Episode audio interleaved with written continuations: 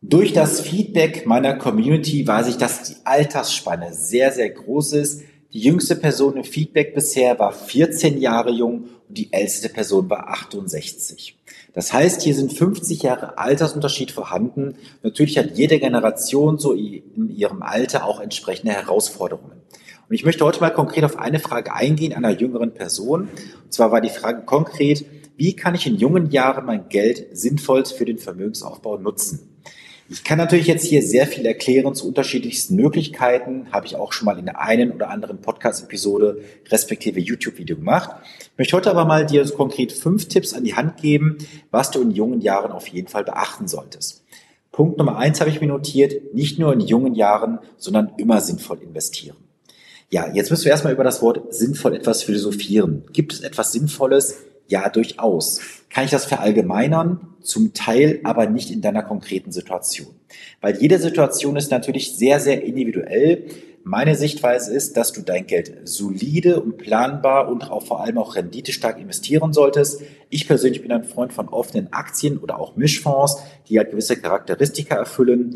Und dort kannst du dein Geld wirklich, wenn du es richtig machst, bedenkenlos über Jahre und Jahrzehnte investieren und hast einen planbaren Vermögensaufbau. Warum habe ich gerade gesagt, nicht nur in jungen Jahren? Weißt du, ich stelle mir da fest, dass auch die junge Generation oft am Überlegen ist. Nehme ich jetzt dieses oder jenes Investment? Was ist, wenn es etwas Besseres geben sollte, wenn ein besserer Zeitpunkt kommt? Gerade ihr in der jungen oder jüngeren Generation habt einen ganz großen Vorteil. Ihr habt super viel Zeit. Und jeder Monat, jedes Jahr und auch jedes Jahrzehnt letztendlich ist wertvolle Lebenszeit, die am Ende mit einem viel höheren Investment bezahlt werden muss, um das gleiche Ergebnis zu bekommen. Es gibt auch diesen schönen Spruch, Zeit ist Geld und Geld ist Zeit. Diesen Spruch kannst du jetzt zweideutig verstehen und das ist auch tatsächlich so gemeint. Zeit ist Geld. Warum? Je mehr Zeit du hast, umso mehr kann der Zinseszinseffekt für dich arbeiten. Und dann Geld ist Zeit. Du kannst dir mit Geld Zeit kaufen. Schau mal, ich habe jetzt 19 Jahre Berufserfahrung. Du kannst dir 19 Jahre Know-how, Weiterbildungen im hohen sechsstelligen Bereich, zwei Studiengänge, das alles an Know-how und Wissen kannst du dir einkaufen. Du kannst selber deine Lebenszeit natürlich dafür aufwenden und sagen, du liest dir unzählige Bücher durch, holst irgendwelche Online-Kurse, du machst gewisse Verhaltensfehler, du machst Investitionsfehler und so weiter. Aber ich frage dich, warum möchtest du das unbedingt machen, deine so wertvolle Lebenszeit dafür letztendlich draufgeben? Nutz doch jemanden, der dich unterstützt, der bereits viel Erfahrung hat, auch mal hier und da natürlich in Bereiche vorgestoßen ist, selber auch mal Fehler gemacht hat natürlich und davon kannst du profitieren und die Fehler, die ich bereits gemacht habe, musst du nicht tun und dieses Lehrgeld musst du auch nicht investieren. Und wenn du jetzt auch zu der etwas älteren Generation gehörst, auch da vielleicht mal so ein kleiner Hinweis, wenn du etwas gemacht hast in jungen Jahren, solltest du das heutzutage auf den Prüfstand stellen. Warum ist ganz einfach? Zeiten ändern sich.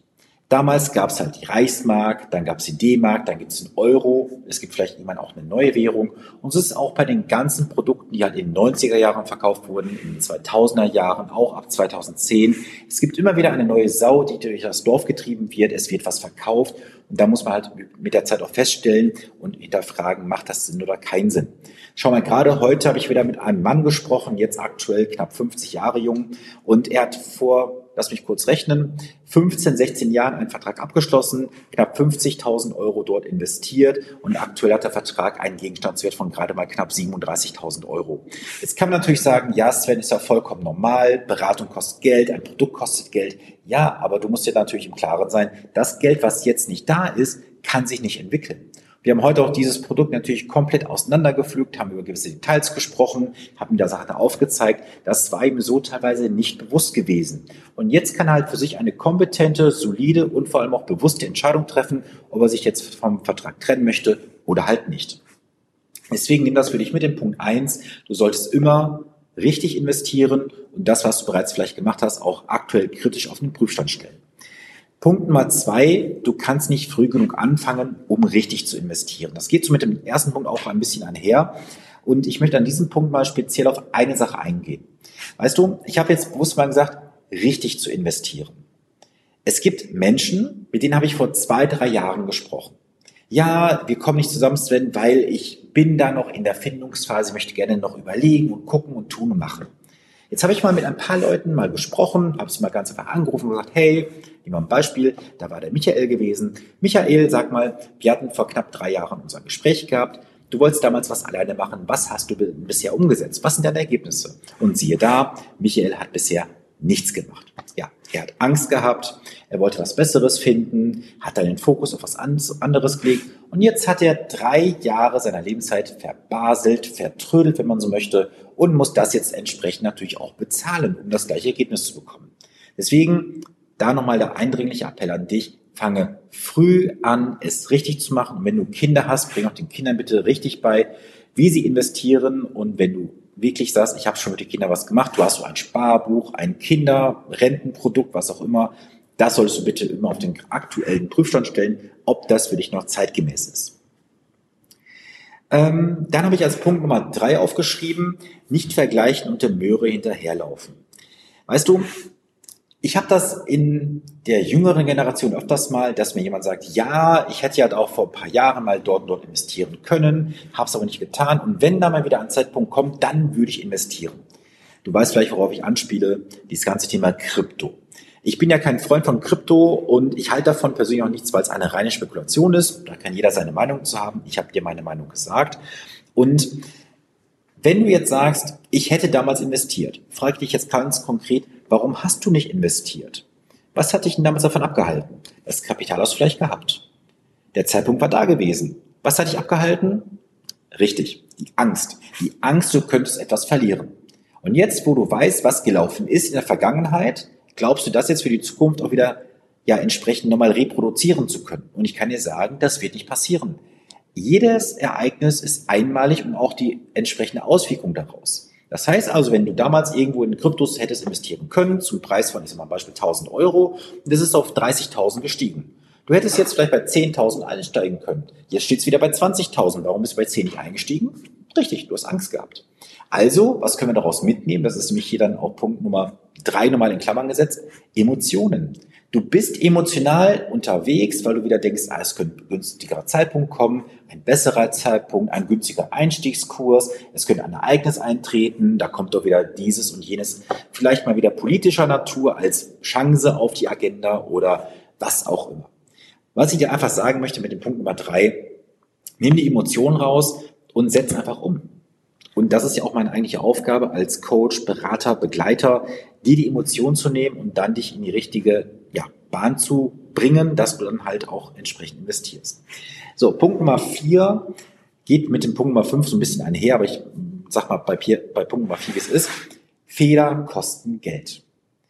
Es ist ja so, dass du nicht rausgehst am heutigen Tag oder morgen und sagst, ich treffe heute bewusst eine Scheißentscheidung. Es ist so, wenn du rausgehst, triffst du die Entscheidung unter allen vorhandenen Zahlen, Daten, Fakten und Rahmenbedingungen. Es ist aber so, dass die allermeisten dann einen Fehler im Nachgang machen. Sie haben etwas gemacht, denken, ole, ich habe es abgeschlossen, packen es in den Ordner, legen es ins Regal und lassen das dann entsprechend 15, 20, 30 Jahre liegen. Und du solltest bitte immer, wie beim Auto auch, alle paar Jahre dich mit deinen Investments beschäftigen. Sei es jetzt ein Fonds, den du mal gekauft hast, sei es eine Rentenversicherung, eine Lebensversicherung, ein Bausparvertrag, was auch immer. Du musst dich mit diesen Produkten über die Jahre beschäftigen.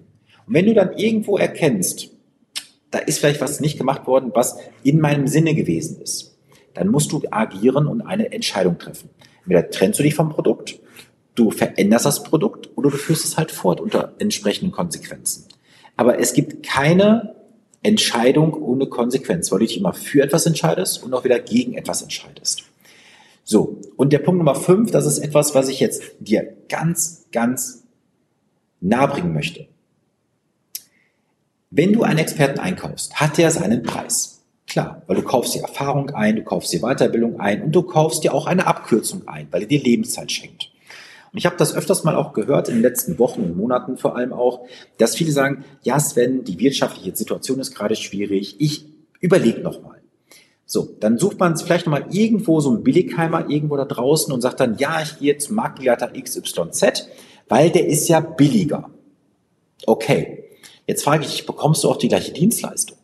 Weil ich behaupte mal, du bekommst nicht eins zu eins gleiche Dienstleistung wie bei mir zum Beispiel. Es gibt gewisse Dienstleistungen, die kann dir jemand anders höchstwahrscheinlich, behaupte ich mal, nicht so in der Qualität liefern. So. Jetzt gehst du also irgendwo hin, weil es vermeintlich billiger ist.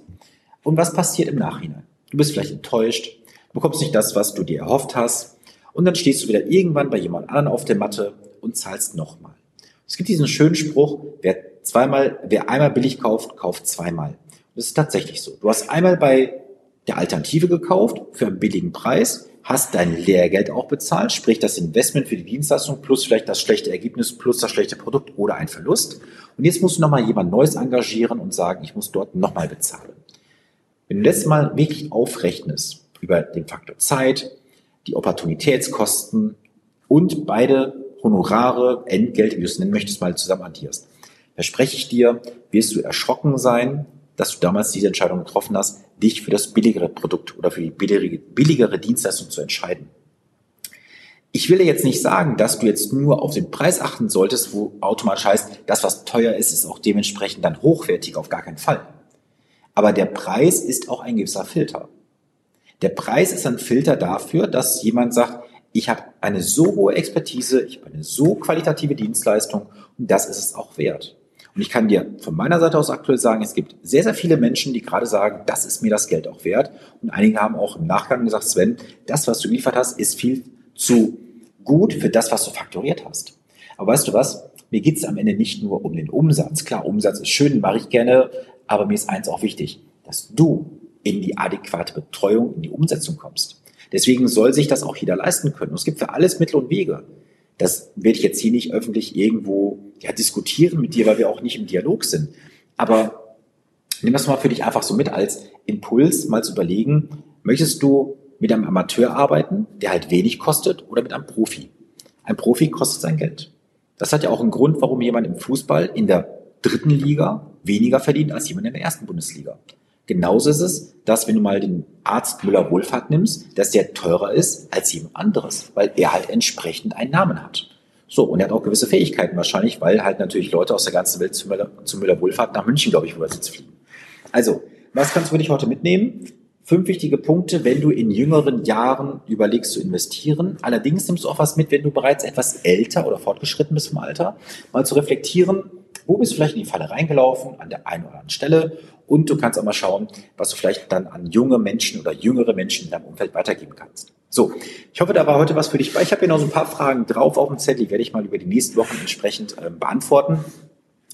Und ja, falls du sagst, hey Sven, du hast mich getroffen, da ist ein Thema drin, ich würde gerne mal mit dir sprechen.